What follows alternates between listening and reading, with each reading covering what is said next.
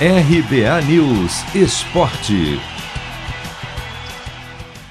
Vitória no clássico contra o Palmeiras dá fôlego a Silvinho no Corinthians. Não apenas pelo placar, já que uma equipe pode jogar mal, dar sorte e vencer, mas principalmente porque o resultado contou claramente com o dedo do treinador, que sofreu muita pressão ao longo da semana passada, porém foi bancado e recebeu carta branca da diretoria e viu as críticas internas desaparecerem de sábado para cá, pelo menos até o próximo jogo.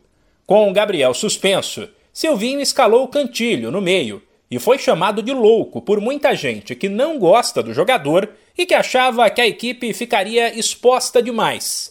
É claro que a noite inspirada de Roger Guedes foi fundamental para a vitória contra o Palmeiras. Mas Cantilho foi um dos melhores em campo e apoiado por um meio recheado com cinco atletas, que também teve Juliano, Renato Augusto, William e Gabriel Pereira, se destacou nos desarmes e no suporte à criação. Aliás, Silvinho ainda deu mais uma oportunidade a Gabriel Pereira, que, juntamente com William, um em cada ponta, foi o desafogo do time e deu muito trabalho para o Palmeiras. No geral, o 4-5-1 virava um 4-3-3 quando o Corinthians atacava. Para os defensores do treinador, o filme de 2017 pode se repetir. Naquele ano, o desacreditado Corinthians de Fábio Carilli venceu o Palmeiras e se firmou para depois ser campeão estadual e brasileiro. Não que agora virá um título, mas a situação pode melhorar bastante.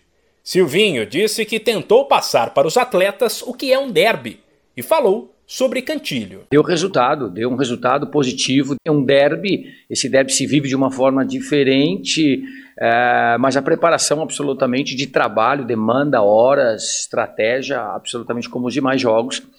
É, deu certo sim, o Cantillo fez um grande jogo, repito, um atleta que deu muita fluência na nossa saída, tem uma, uma saída extraordinária, ele tem a curta, ele tem bola longa de inversão, um atleta que teve muito protegido por aquilo que nós fizemos como comissão técnica, como trabalho, volta ali daquele, daquela linha de cinco homens, mas nós tivemos muita, mas muitas possibilidades de transição e pisar a adversária para poder fazer o gol. Agora mais tranquilo, o Corinthians se prepara para um confronto direto pelo G4, sábado fora de casa, contra o Red Bull Bragantino.